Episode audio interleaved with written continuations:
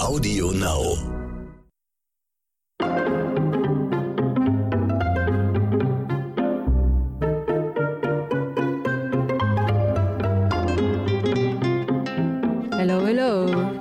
Leute, ich grüße euch recht herzlich zu einer neuen Folge von Dit und Dat und Dittrich. Hausmeister Ronny Rösch hat heute endlich mal Ausgang, aber ich habe einen nicht nur adäquaten Gast, sondern auch eine Expertin hier heute bei mir im Studio zu sitzen. Eine, die sich wirklich mit dem Thema, was wir heute besprechen werden, super auskennt. Es ist meine liebe NTV-Kollegin und auch Drehbuchschreiberin Nicole Ankelmann. Erstmal Nicole, Tachchen. Hi Verena, bin ich eigentlich jetzt die Gästin? Aber nee, über das Gendern reden, reden wir ja heute nicht. Ne? Ich finde auf jeden Fall, dass es ganz doll an der ganzen Diskussion, was ähm, Integration angeht, irgendwie vorbeigeht. Also es ist so am Thema vorbeidiskutiert und lenkt von den wesentlichen Sachen ab. Zum Beispiel Gender Pay Gap und so. Ich finde das, also ich möchte lieber mehr Ja. Geld als mit Gästin angesprochen werden, wenn man das äh, So sieht sie mal nämlich so aus, ich bin ganz zusammenfassen deiner Meinung. Ja, heute haben wir uns ja hier zusammengetan, weil wir so ein bisschen über True Crime quatschen wollen. Also die Leute werden jetzt vermutlich denken, ey nein, die Dittrich, ey, jetzt fängt die auch noch mit dem True Crime Podcast an. Aber das ist hier heute nicht unser Thema, weil ich habe mir nämlich eingangs zu diesem Podcast einige True Crime Podcasts angehört und ich habe auch eine Kolumne darüber geschrieben und ich muss ganz ehrlich sagen, ich bin ein bisschen schockiert, weil ich finde so dieser Spagat zwischen man berichtet über echte Mordfälle und man macht das aber irgendwie aus kompletter Sensationsgier. Also ich frage mich immer irgendwie so, ist es noch okay, über diese True Crime Sachen zu berichten oder ist es irgendwie, macht man da schon ein Geschäft mit dem Tod irgendwie? Also wenn man über den Tod lacht und das alles irgendwie lächerlich und lustig aufzieht, indem man zum Beispiel sagt, ja, die Verstorbene, die ist in den 70er Jahren in einem Moor entdeckt worden und sie wurde umgebracht, aber hey, was hat sie denn für ein cooles Hosenoutfit, äh, für eine coole Hose angehabt? Was war denn das für ein cooles 70er Jahre Outfit? Also ich weiß es nicht. Also ich denke dann einfach, äh, wo ist eigentlich die Grenze zwischen Unterhaltung und eben echten Leid? Ja, ich bin jetzt gerade auch ein bisschen schockiert. Ich weiß nicht, was du da genau gehört hast. Ähm, In der Richtung habe ich Gott sei Dank, ich höre länger schon keine True Crime Podcasts mehr aus ähnlichen Gründen und vor allen Dingen, weil vor allen Dingen äh, sich die Fälle immer wiederholen. Also ich habe schon 200 Mal die Geschichte vom Säurefassmörder gehört oder von äh, vom Hamann. Das ist halt, also meistens greifen die ja schon immer die großen, wichtigen Fälle, auch gerade wenn es Deutsche sind, die beschäftigen sich ja sehr gerne mit deutschen Fällen, weil das ja dem Deutschen auch so viel näher ist und der damit mehr anfangen kann als mit so amerikanischen Geschichten. Also ich, es gibt einen Podcast, den ich wirklich ähm, gut finde, der heißt Serial Killers. Der, ähm, beschäftigt, die beschäftigen sind zwei Amerikaner, ein Mann und eine Frau. Die beschäftigen sich ähm, wirklich auch, die bereiten das journalistisch auf und auch spannend und erzählen halt immer in zwei Folgen wirkliche Geschichten von Serienmördern. Das kann im 18. Jahrhundert gewesen sein, auch wahrscheinlich ist noch Älteres dabei, aber aktuelleres. Das ist der einzige, der, finde ich, für mich das ähm, auf, eine, auf eine gute und interessante Art und Weise erzählt. Aber ich verstehe, was du meinst. Ähm, das ging mir tatsächlich bei einigen irgendwann eben auch so, dass ähm, es wurde noch ein bisschen hier und ein bisschen da gequatscht und es wurde so ein bisschen so ein, klar, so eine lockere Unterhaltung daraus gemacht und dann, ach, jetzt äh, tragen wir jetzt hier noch so einen Fall vor, oft auch einfach nur abgelesen. Das, da denke ich mir, auch, ja, da Ja, kann ich mir ja. auch die, kann ich mir auch ein entsprechendes Magazin kaufen. Es gibt ja da so einige Ja. Crime-Verbrechen, Oder du was guckst auch halt immer. einfach bei Wikipedia Ja, oder da so. gucke ich bei Ja. Wikipedia oder lese den Artikel, aber ich muss den nicht vorgelesen Ja. bekommen. Also das, äh, es, bre- es, da fehlt mir so ein bisschen der Mehrwert. Das ist eher so mein Problem, dass mir bei den meisten True Crime Podcasts der Mehrwert fehlt, weil ich A, den Fall sowieso schon kenne und er dann auch nicht mal gut vorgetragen oder erzählt ist in irgendeiner Weise spannend oder so. Also gar nicht. Und das, ähm, Also ich habe das schon ziemlich oft gesagt. Also die Leute, die diesen Podcast hören, die, die wissen das, dass ich früher unbedingt mal Privatdetektivin werden wollte oder Kommissarin. Also das ist so eine Sache. Ich liebe das einfach zum Beispiel, ja, auf Spurensuche zu gehen. Und ich finde zum Beispiel bei diesem, bei dieser True Crime Nummer, also auch was so Podcast betrifft, gibt es ja nochmal so ein, so ein Unterding, zum Beispiel so Vermisstenfälle, wenn Vermisstenfälle erörtert werden. Und das sind so Sachen, ich finde das zum Beispiel total spannend, Sachen raus, also auf Spurensuche zu gehen, gemeinsam auf Spurensuche zu gehen. Und da habe ich jetzt zum Beispiel in einem Podcast äh, über den Fall gehört, der hieß Lars Mittank. Das ist, war so ein Endzwanziger, der kennst du bestimmt den Fall, Ja, oder? Ist mit ja. seinen Freunden nach Bulgarien äh, äh, geflogen und ist dann irgendwie verschwunden. Und ich denke einfach, ohne jetzt in dieses, ins Detail zu gehen und diesen Fall jetzt hier zu erläutern, ich finde es total unangenehm, wenn Leute, die ja vermisst sind, gibt es ja deren Angehörige, die zum Beispiel gar nicht wissen, was mit ihren Leuten passiert ist und Und die, also ich würde das auch von mir selber behaupten, die fangen dann an, irgendwie rumzugoogeln und immer irgendwie alles nachzuforschen, ob es News gibt oder ob es da was Neues gibt. Und die hören dann zum Beispiel solche Laber-Podcasts von irgendwelchen 25-jährigen Oschis, die sich dann freuen, wenn die auf YouTube ähm, 720.000 Klicks machen oder Nein, so. Erstmal hoffe ich, dass sie es nicht hören, ehrlich gesagt. Ähm, ja. Und zum anderen gibt es ja durchaus auch ähm, Beispiele, wie man es besser macht, indem man sich vielleicht so einem Fall, ähm, es gibt eins so Rebecca Reusch zum Beispiel, das ist ja die, die vor jetzt, mhm. ist auch schon zwei Jahre jetzt, glaube ich, verschwunden, ja. Ähm, wo du natürlich von vornherein weißt, es wird am Ende keine Auflösung geben, du bist genauso schlau wie mhm. vorher, der sich über mehrere Folgen erstreckt und wo wirklich eine Recherchearbeit hinter ist, wo die Leute auch ähm, rausgehen und mit Verwandten sprechen, also wo das halt äh, eine Kommunikation eben gibt mit der mhm. Polizei, mit, also eine richtige Recherchearbeit, anstatt, wie gesagt, einfach Artikel von Wikipedia Wikipedia abzulesen. Ich glaube, da muss man noch ja. unterscheiden. Also es gibt durchaus auch Podcasts, die, ähm, die sich damit anders auseinandersetzen als jetzt die, die sich da, so wie wir jetzt, zusammenfinden und denken so, hey, lustig, wir nehmen halt mal einen Podcast auf Art True Crime, das ja. funktioniert super, das machen wir jetzt. Und wie machen wir das? Ah, du suchst dir was raus, ich suche mir was raus und das lesen wir uns dann vor. Das ist irgendwie, mhm. Ich glaube, da gibt es genauso wie es ja ähm, im, im, deutschen Fernsehen inzwischen fast gefühlt nur noch Krimis gibt, hat denen, glaube ich, irgendwann mal einer gesagt, du, True Crime, das funktioniert, das macht ihr jetzt. Und äh, deswegen hat sich das so verselbstständigt, ohne dass man bemerkt, dass es davon jetzt einfach zu viel gibt. Also die Masse es ist halt einfach, es ist einfach zu viel. Aber Nicole, denkst du, dass es sich irgendwann totläuft? Oder denkst du, dass es jetzt irgendwie so eine never-ending Story wird, weil es erscheinen ja jeden Tag noch mehr Podcasts und noch mehr Podcasts und noch mehr Serien. Ich sehe es ja zum Beispiel auch im Streamingdienst Netflix und so.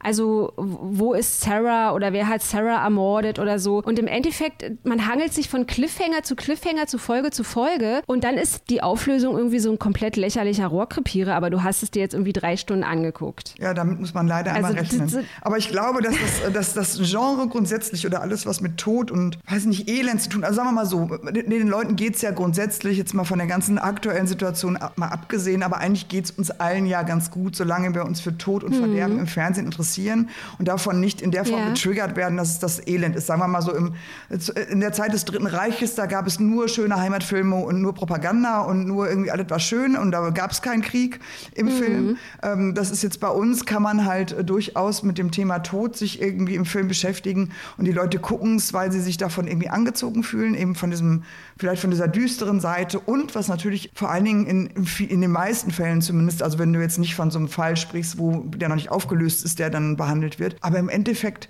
wird man am Ende befriedigt, weil der Täter bekommt seine gerechte Strafe. Das heißt, yeah, also der wird ja. gefasst, der Fall wird gelöst, so ist es zumindest in Krimis ja.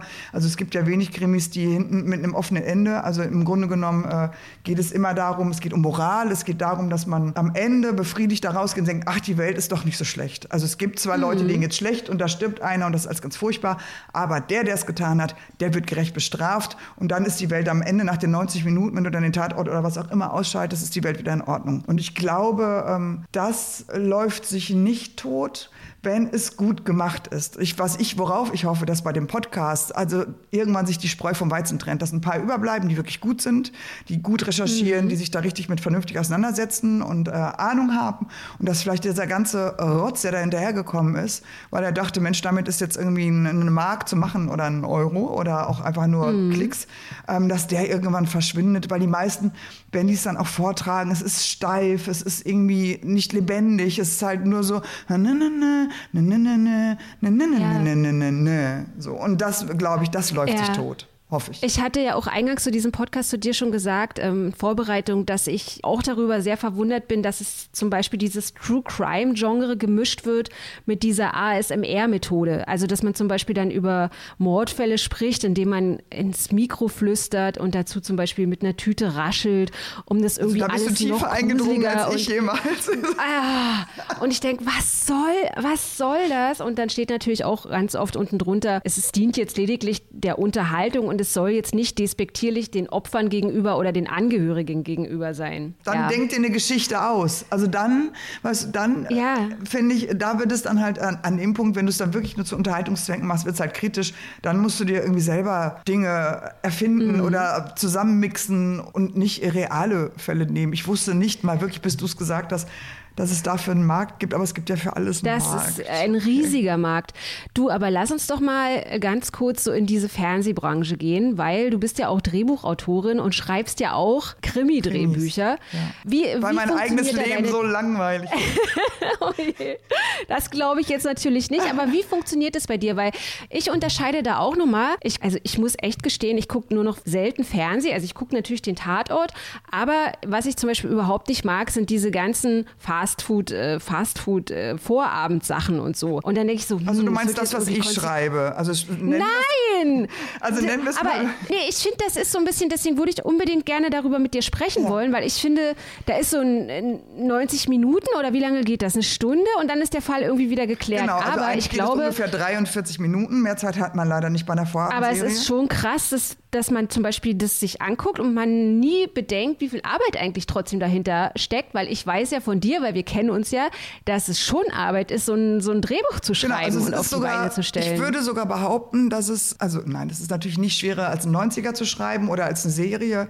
Das heißt, das, was es schwieriger macht, ist halt die Kürze. Du hast halt einfach 43 mhm. Minuten. Du hast Vorgaben, was die Locations angeht, also Außenlocations, wie viel Außendrehtag und so. Das hast du natürlich bei jedem größeren Film, Fernsehfilm zumindest auch. Und beim Kino oder bei Netflix gibt es ein anderes Budget, dann sieht das natürlich nochmal anders aus. Also du hast halt gewisse Vorgaben, die du dich halten musst. Dadurch ist es immer so ein bisschen Puzzle. Du darfst es nicht zu komplex machen, weil das kriegst du einfach in diese 43 Minuten kriegst du es nicht erzählt, sodass es der Zuschauer auch noch versteht. Also, mhm. aber du, ähm, es, es gibt ein gewisses Korsett, an das man sich halten muss, weil der Zuschauer ist ein Gewohnheitstier, der möchte halt ähm, seine vor allen Dingen seine ermittelnden Kommissare, die er halt gut kennt. Das ist ja quasi wie seine Familie, die er jede Woche einmal trifft. Und äh, die müssten natürlich entsprechend berücksichtigt werden. Und äh, dann gibt es eben noch diese Episodenrollen. Und da mhm. versucht man natürlich schon, äh, A, nicht immer dasselbe zu erzählen. Ähm, natürlich im, im, Endeffekt ist dieses ganze Thema ja schon seit Jahrhunderten auserzählt. Also Mord, Totschlag, ähm, Eifersucht, äh, Gier. Also es sind ja immer dieselben Themen. Also mhm. es gibt ja, es passiert ja nichts Neues mehr. Also es ist ja immer, wie okay. Liebesgeschichten sind ja auch schon 100 hunderttausendmal erzählt. Du musst halt immer ja. wieder einen neuen Ansatz finden. Aber was ich da so äh, spannend finde, ist, hast du da zum Beispiel irgendwie eine Frau Müller oder einen Herrn Schulz, der jetzt sagt, Nicole, ich möchte, dass du jetzt in dieses Drehbuch irgendwie den und den Ansatz verfolgst? Oder kann, bist du komplett, nee. kannst du komplett also ich, frei sein? Erstmal kann ich frei sein. Also wie gesagt, ich muss mir vorher schon mhm. überlegen, ob die Geschichte, die ich erzählen möchte, ob ich die in 43 Minuten erzählt bekomme oder ob das vielleicht was da hinten raus, ob das zu viel wird. Dann kann ich das schon mal lassen. Meistens ist es erstmal wirklich nur eine Logline, also du hast erstmal nur so eine eine, eine Idee, ähm, die du in einem Satz formulierst. Und so funktioniert es eigentlich auch, dass du das pitcht. Dann gucken die, ob ihnen die Idee gefällt.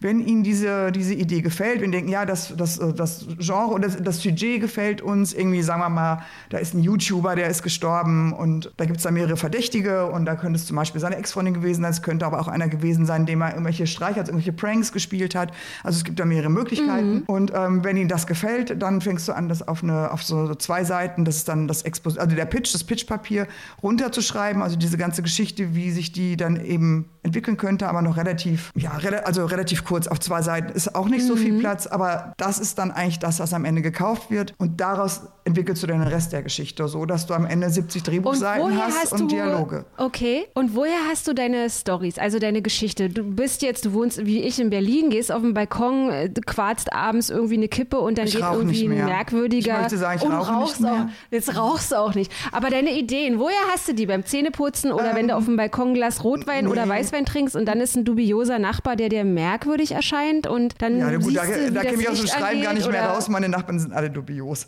Aber ähm, okay. ja, nee, es ist oft vieles ähm, schreibe ich mir schon mal auf, weil ich meine, ich arbeite auch bei NTV. Ich lese dadurch mhm. natürlich auch viel, was in diesem ganzen unter Panorama so zusammenfällt, alles, was so an Kriminalfällen so zusammenkommt. Okay, meist liest man ja nur, meist liest man ja nur irgendwie auch so einen kurzen Artikel, dann hört man ja gar nicht mehr, wie es sich auflöst. Ab da ist ja dann ja. die Fantasie gefragt. Aber es gab zum mhm. Beispiel neulich, ich habe eine Geschichte geschrieben, die ist jetzt auch schon gesendet worden, die kann man sich noch äh, in äh, der entsprechende Mediathek angucken. Also ich kann ja sagen, dass es die Soko Stuttgart ist. Ja, da kann man mal. ja nachsuchen. Was? Genau. Ja. Die Folge gibt es, glaube ich, noch. Die heißt Wer Hass sät. Die ist aktuell noch online. Da geht es um jemanden, der ähm, Nazi-Devotionalien gesammelt hat und hat so eine ganze Garage voll okay. mit Helmen und mit. Und da gab es ja neulich diesen Fall, ich weiß nicht, ob du es mitbekommen hast. Ähm, dann habe ich so gedacht, vielleicht war ich davon inspiriert. Das kam jetzt noch mal hoch, aber das lag auch schon ein paar Jahre zurück. Da haben die aus dem, also der hatte nicht nur da, äh, so Devotionalien im Keller, sondern er hatte einen Panzer im, im, im Garten stehen. Der hatte äh, Okay. das ganze Munitionslager in seinem Keller, irgendein so Millionär. Und vielleicht habe ich es vor ein paar Jahren gelesen, als sie das ausgehoben haben, der wurde jetzt irgendwie verurteilt.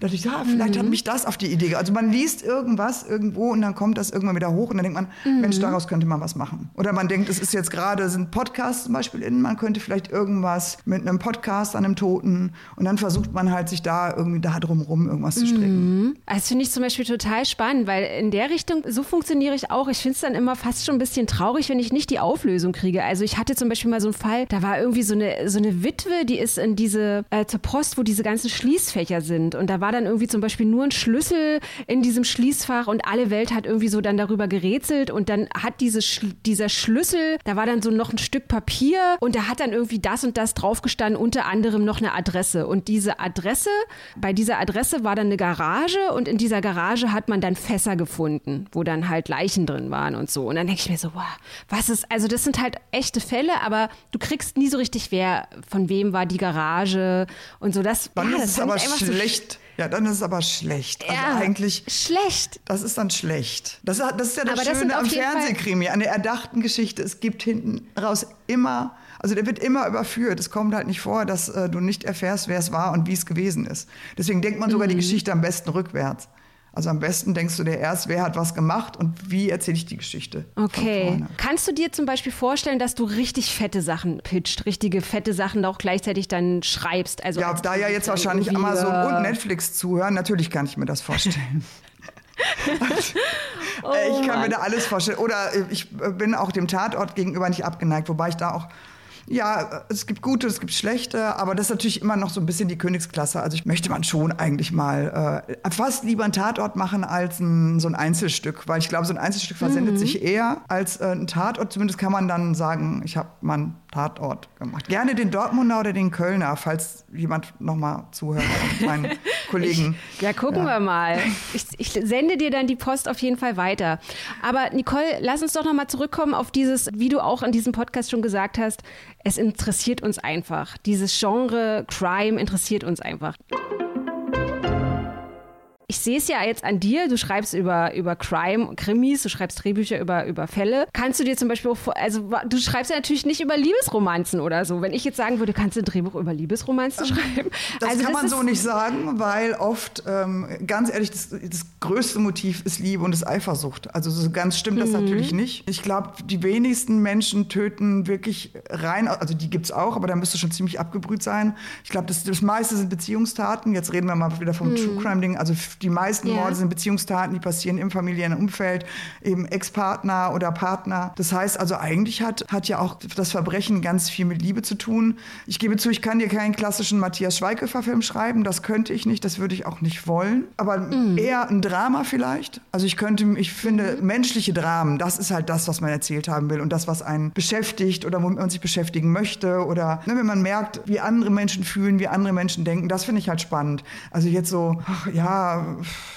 klassische So Liebesgeschichten ja. ich jetzt, nee, Und aktuell also meinst du bist so du jetzt- Pilcher 2.0 oder so? Ja, das läuft ja auch immer viel hoch und runter und so. Und was ich auch spannend finde, also klar im Zusammenhang mit diesem Podcast, aber wir haben ja in Deutschland, also das mir, was mir auch nie so richtig bewusst gewesen ist, erst seitdem ich mich mit dieser Materie beschäftige, wir haben ja wahnsinnig, also unfassbare Fälle, was so True Crime betrifft. Also das muss jetzt nicht nur unbedingt im 20. Jahrhundert sein, das kann auch im 19. Jahrhundert oder so sein. Und man Ja, guckt ja. immer so nach Amerika, also so Schweigen der Lämmer und so. Und ich weiß es auch von, von meiner Literaturagentin, die hat mir zum Beispiel erzählt, dass es eine Zeit lang total in war in Deutschland. Also ob das jetzt ähm, deutsche Autoren sind oder einfach nur so Self-Publisher. Man hat dann immer irgendwie seine Figuren amerikanisiert. Also die hießen dann irgendwie Sandy und Mandy und, und Phil und wie sie, ach, keine Ahnung. Wie Pilcher das auch an- macht. ja, also in irgendeiner, hat dann an irgendeiner Ostküste oder in Maine oder ach, was weiß ich. Und dann denke ich mir so, also die, diese Agentin hat dann zu mir gesagt, Verena, wir haben den Schwarzwald oder wir haben, wir haben riesige Wälder hier in, in, in, äh, in Deutschland. Und was, was hier all, ja, und was hier in Deutschland abgeht, wir gucken immer so ein bisschen nach Amerika und versuchen auch in diesem Fernsehbereich uns viel von Amerika abzugucken. Vor, und äh, warum vor Dingen wir viel von Nord, also eher Schweden-Krimis. Inzwischen ist es eher Schweden. Ja. Also eher ist Schweden so das große Krimi-Vorbild. Mhm. Ich finde aber, das ist auf jeden Fall, ähm, das ist definitiv besser geworden. Also ich finde, das ist nicht mehr ja. so. Ich glaube, die wirklich guten Dinge, die auch richtig gut laufen, also ich glaube, das Heimatkrimis, also selbst auch im geschriebenen, im Liter literarischen Bereich, also Romane, Heimatkrimis, inzwischen auch viel, viel besser gelesen werden. Ich weiß nicht, warum früher alle mal meinten, Amerika wäre wär cooler. Vielleicht seit Trump ja. nicht mehr. Vielleicht wird deswegen jetzt plötzlich der Heimat, wird der Heimatroman erfährt wieder, ja. kommt wieder zurück. Aber ähm, ich glaube, das ist nicht mehr so krass. Also ich glaube, das hat auf jeden Fall stark mhm. abgenommen. Ich glaube, du kannst gerade nachdem auch, sagen, Serien wie Dark und so gelaufen sind, die ja auch ja. zwar auch irgendwie, in, die sehen mehr nach, auch mehr nach Schweden aus. Also diese ganze mhm. Düsternis, aber es ist nun mal relativ, das ist nun mal deutsch und ich glaube, dadurch trauen sich die Deutschen inzwischen mehr. Das hat ein bisschen was auch damit zu tun, dass der Deutsche vielleicht sich selbst und äh, sein Deutschsein auch irgendwie immer ein bisschen uncool fand aus bestimmten Gründen. Aber ich mag zum Beispiel wirklich diese ganzen schwedischen und dänischen Serien. Also mich hat es zum Beispiel nie gestört, dass äh, bei Henning Manke es immer geregnet hat und das Wetter war immer wahnsinnig beschissen und es war düster und mich hat es zum Beispiel nie runtergezogen, komischerweise. Also vielleicht liegt es auch daran, dass ich eh generell so ein bisschen melancholisch bin oder was. Aber ja, also ich vielleicht äh, haben wir jetzt angefangen, irgendwie uns so ein bisschen unserer äh, Bonjour Tristesse, unserer Seele dazu besinnen und deswegen vielleicht irgendwie mehr ja, man muss sich dem auch einfach mal hingeben. Ne? Wir sind halt einfach ja. nicht der, der Sonnenschein, äh, der Sonnenschein ja. Europas. Wir sind halt nicht die Italiener und wir sind auch nicht die genau. Franzosen, wir sind halt die Deutschen. Ist einfach, so ist es. Wir sind halt einfach hey, Kacke Nicole, drauf. Ich möchte jetzt in diesem Podcast unbedingt nochmal mit dir ähm, abschließend über eine True Crime Doku, also ist ja nochmal was anderes quatschen. Und du hast zwar schon gesagt, ey, wir, wir haben irgendwie schon so viel über irgendwelche Morde und Mörder gesprochen, das hat sie irgendwie schon totgelaufen. Wenn du jetzt irgendwie zum 700. Mal einen Podcast über den Säurefassmörder oder so. Das hört ja sich irgendwie schon keiner mehr an. Aber ich muss sagen, ich habe jetzt kürzlich bei TV Now eine Doku gesehen über den Rhein-Ruhr-Ripper Frank Gust, der der ja sicherlich auch. Äh, ich komme aus dem Port, natürlich kenne ich den. Ja, das, also und ich muss sagen, erstmal fand ich es vor dem Hintergrund, ähm, also total erschütternd, dass der, kommen wir gleich bestimmt noch dazu, dass der 2000 verurteilt worden ist und wir haben jetzt ja mittlerweile 2021 und der kommt eventuell wieder frei. Und das ist eine True Crime Doku, die mit einer Triggerwarnung versetzt worden ist, äh, wo am Anfang gesagt hat, das sind extrem verstörende Szenen. Und also mich hat diese Doku wirklich so verstört, dass ich so dachte, wie kann das sein, dass der eventuell wieder rauskommt. Also es ist ja unfassbar. Zum Beispiel, ich weiß jetzt nicht, ich habe äh, ich, ich hab auch Teile davon gesehen, ich bin mir jetzt nicht ganz sicher, aber hat er nicht immer gesagt, dass er es sowieso wieder macht, wenn sie wieder rauslassen? Ja, also der sollte ja, als sie den dann, der hat ja auch gesagt, ich bin's und so, als sie den dann endlich geschnappt haben und der sollte ja dann natürlich resozialisiert oder therapiert oder was man da auch immer irgendwie, war dann auf so einem Trakt, wo er dann von mehreren Psychologen irgendwie betreut werden sollte und dann hat er nach einer Woche schon gesagt, er will jetzt in den normalen Vollzug. Er hat, er wird, das bringt bei ihm nichts und er wird das sowieso wieder machen. Und deswegen ist es für mich jetzt aktuell gerade Frank Gust, also das ist einfach ein Wahnsinn zu hören in dieser Doku, dass dieser Typ jetzt äh, schon Freigang hatte, begleiteten Freigang oder wie heißt das, Hafturlaub und was es da noch so alles gibt. Also da, da, da, da ziehen sich mir die Nackenhaare nach oben. Ich, das ist für mich der, das ist für mich der blanke Grusel. Ja, also, also kann ich, kann ich nicht. kann man nicht nachvollziehen. Das sehr natürlich, also da, ähm, aber es gibt nun mal irgendwie ein Rechtssystem. Ich weiß nicht, wer gesagt hat. Also wie gesagt, du hast es zu Ende geguckt. Ich weiß jetzt nicht, wer mhm. ihm bescheinigt hat, dass der äh, resozialisiert ist. Ich glaube auch, wenn man sich diese Doku anguckt, der ist nicht zu resozialisieren. Also das ist nee. eigentlich, also es zieht sich ja wirklich durch, durch sein ganzes Leben und er hat es ja durchaus geschafft, auch eine sehr, sehr normale Fassade aufrechtzuerhalten. Sogar ja, ja. normaler, also normaler als seine Kindheit jemals war. Ich glaube, mhm. äh, auch wenn seine Mutter meint, sie hätte, könnte dafür all das nichts, aber wenn man sich diese Doku anguckt, die Mutter kommt ja sehr viel ja. zu Wort, denkt man so, hm, also die eine oder andere Entscheidung war vielleicht nicht die richtige, die könnte. Ähm, man weiß es nicht, was, was da so ähm, ähm, bei, bei ihm schiefgelaufen ist. Ich möchte ihm auch wahrscheinlich nicht auf der Straße begegnen, vor allen Dingen nicht mit der Ansage, er wird sowieso wieder machen. Mhm. Aber ähm, ja, wir werden es wahrscheinlich nicht verhindern können. Also ich hoffe, dass es noch einen Richter gibt, der das vielleicht äh, anders entscheidet. Aber das ist auch so ein Unterschied. Also denkst du, dass also zu Amerika, dass wir so, wir haben ja lebenslänglich sind irgendwie 15 Jahre mit Sicherheitsverwahrung und deswegen ist es für mich einfach, also dass, dass bei dem keine Sicherheitsverwahrung irgendwie an angeordnet wurde, dass der sozusagen, wenn die 15 Jahre dann rum sind, dann geht er irgendwie in die Psychiatrie ja, oder ist so. Angesichts, tatsächlich angesichts der Taten finde ich das jetzt auch. Ähm, irritierend. Aber also, auch da, da, da hätte man, da, da müsste man sich wahrscheinlich, das wäre so ein True Crime Podcast, wo man sich nochmal mit mhm. auseinandersetzt, wie das in dem Rechtssystem ja. eigentlich ist.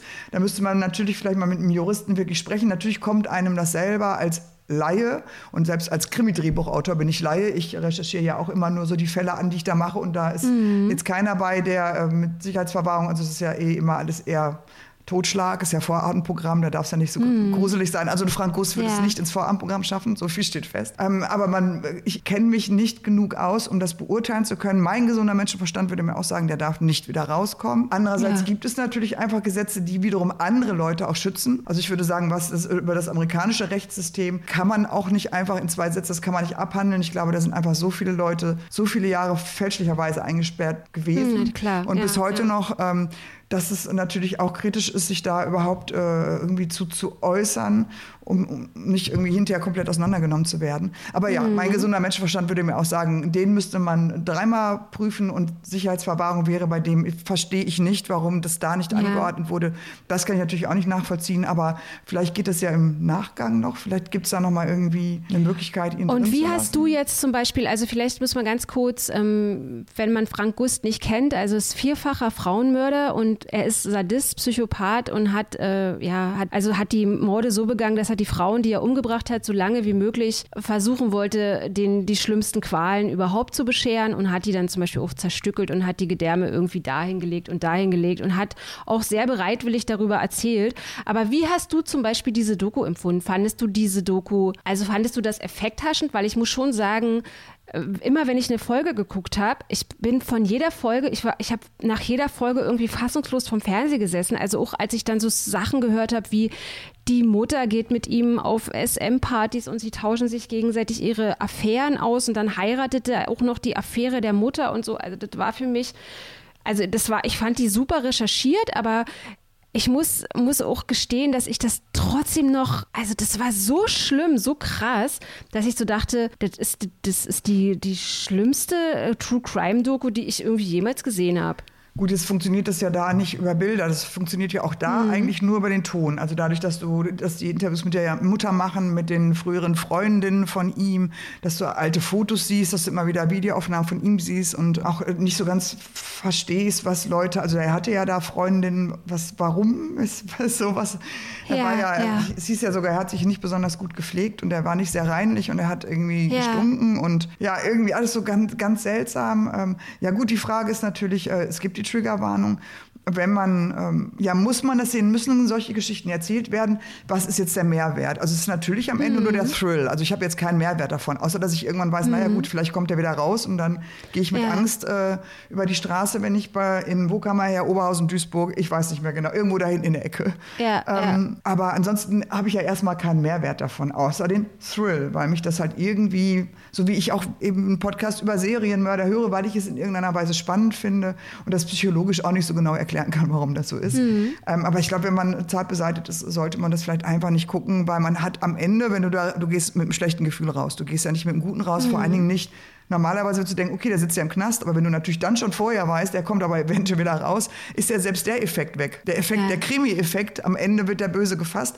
Ja, er ist gefasst worden, aber oh, jetzt kommt er wieder raus. Der positive Effekt ist weg. Den gibt es nicht mehr. Also diese, diese Lust am Thrill, die habe ich ja natürlich auch. Also es wäre jetzt gelogen, wenn ich sagen würde, ich gucke jetzt ja, nicht geh doch falsch im Springen, so. mein Gott. Aber bei mir ist es wirklich so, muss ich dir ganz ehrlich sagen, Cole, wenn ich, also es hat schon was mit mir gemacht. Also ich gehe jetzt zum Beispiel, wenn ich äh, einkaufen gehe und es ist jetzt schon im Winter dunkel und ich sehe da irgendwie einen Lieferwagen oder so, das ist so wie beim Weißen Hai früher, weißt du? Das hat, das hat mich so traumatisiert als Kind, dass ich in einem scheiß See äh, nicht mehr irgendwie äh, gemütlich von A nach B äh, schwimmen konnte, weil ich dann einfach Schiss gekriegt habe. Also ich hatte so ein Aber findest du nicht, dass die, also dass die Nachrichten und da, ich meine, ich arbeite bei den Nachrichten, ja. das ist aber ganz oft, also es ist jetzt nicht, weil ich mir eine True Crime Serie über jemanden angeguckt hm. habe, sondern einfach, weil ich reguläre Nachrichten lese und natürlich ganz viele Dinge passieren. Und weil man ständig Zugang zu sämtlichen äh, Neuigkeiten hat. Früher hast du die Tageszeitung gelesen, da gab es nichts anderes. Da hast du geguckt, was ist hier in meinem kleinen Örtchen passiert.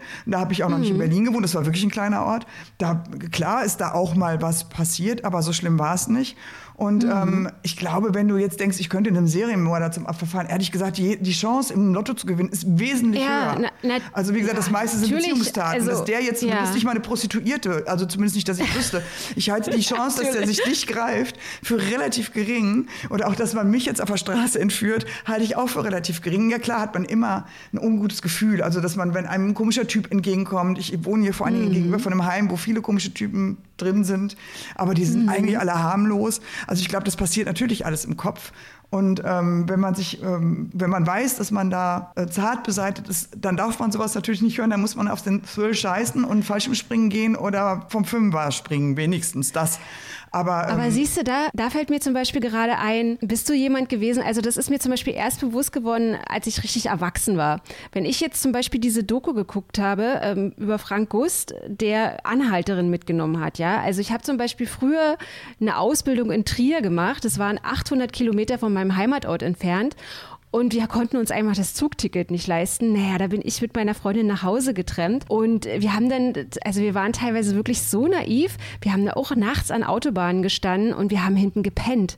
Ich also die auch, Typen ich hätten bin auch alleine was, getrennt, äh, allein weil der Bus fuhr noch einmal in der Stunde oder alle zwei Stunden von Schwerte nach Dortmund. Ja. Ich bin jeden Abend alleine getrennt, hin und zurück. Oder auch, äh, ich bin mal, was, 89 nach Berlin getrennt. Also würde ich äh, natürlich heute nicht mehr machen. Ist aber damals wahrscheinlich schon genauso oft passiert passiert wie heute. Also mhm. er, er, hat ja sogar in der Zeit gemordet. Da war die Wahrscheinlichkeit, Natürlich. stand in Dortmund, Entschuldigung, stand rein Ruhrgebiet, sage ich nur. Also ich ja. war ja im Ruhrgebiet. Die Wahrscheinlichkeit, dass mich Frank Gust aufgabelt, die war damals genauso hoch wie wahrscheinlich heute. Also heute nicht mehr, ja, weil ich heute viele Jahre älter bin. Denkst, ja. Nicht mehr ganz so. Ähm, aber ähm, nein, da hat man natürlich nicht drüber nachgedacht weil man damit nicht so krass konfrontiert wurde. Das kann man jetzt mhm. gut oder schlecht finden. Ich finde es mhm. auch nicht gut, dass man jetzt in, in so einer ständigen Angst irgendwie, glaube ich, auch aufwächst. Ja. Dass man ständig ja. Angst vor Terror hat, vor äh, Raub, vor Vergewaltigung. Das ist ja, ja, gar nicht potenziell, es ist ja gar nicht mehr geworden. Wir kriegen nur mehr davon mit, aber es ist ja gar nicht schlimmer geworden. Und ich glaube. Die Summe ist einfach nur mehr. Ich bin relativ behütet aus, aufgewachsen und bin da, glaube ich, auch ganz froh drüber. Einfach mal das Internet ausmachen und nicht alles lesen und hören. Ja. Kleiner Tipp. Das ist ein schönes Schlusswort. Nicole. Ich danke Einfach dir. Einfach mal ein Buch lesen und vielleicht keinen Krimi. Das mache ich, das mache ich. Aber naja, ich mache immer so einen Mischmasch. Also ich habe äh, Mischmasch zwischen Thriller und aber aktuell lese ich auch irgendwie was ganz, was ganz einfaches, Familiesaga über den Osten und über Leute, die in Israel verstreut sind. Also ist trotzdem ganz, ganz nett. Ihr Lieben, vielen, vielen Dank fürs Zuhören. Wir hören uns heute in einer Woche wieder. Übrigens, wenn ihr Nicole schreiben möchtet, anschreiben möchtet, wenn ihr, hört mal Leute hier, ihr von Netflix oder von Amazon, äh, ihr findet Nicole unter Nick Ank, heißt du, glaube ich, bei ja, Instagram. Und ansonsten kann man genau. Genau, und ansonsten kann man auch einfach deinen Namen bei Google eingeben und dann findet man deine Kontaktadresse und kann sehr gerne dir Anfragen von Netflix, Amazon oder sonstige Drehbuchanfragen schreiben oder vielleicht eine Anfrage für einen True Crime Podcast. Aber dann wird garantiert ordentlich recherchiert, wenn er Nicole antrifft. Also, wir hören uns heute in einer Woche wieder. Danke, Nicole. Bis dahin. Tschüss. Ciao. Tschüss.